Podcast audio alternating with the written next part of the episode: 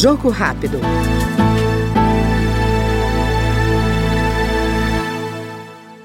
A Comissão de Constituição e Justiça aprovou o projeto que regulamenta a profissão do bugueiro turístico, ou seja, aquele que usa veículo próprio ou de terceiros para transportar passageiros em praias, dunas ou sítios históricos, dentre outros locais.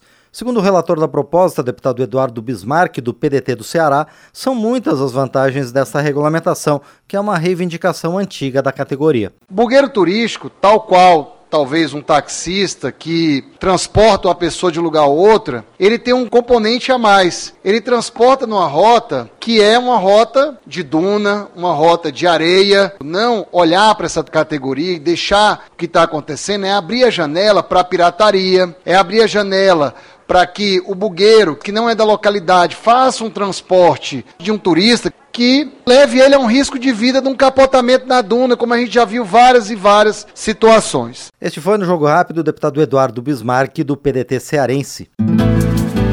Jogo Rápido.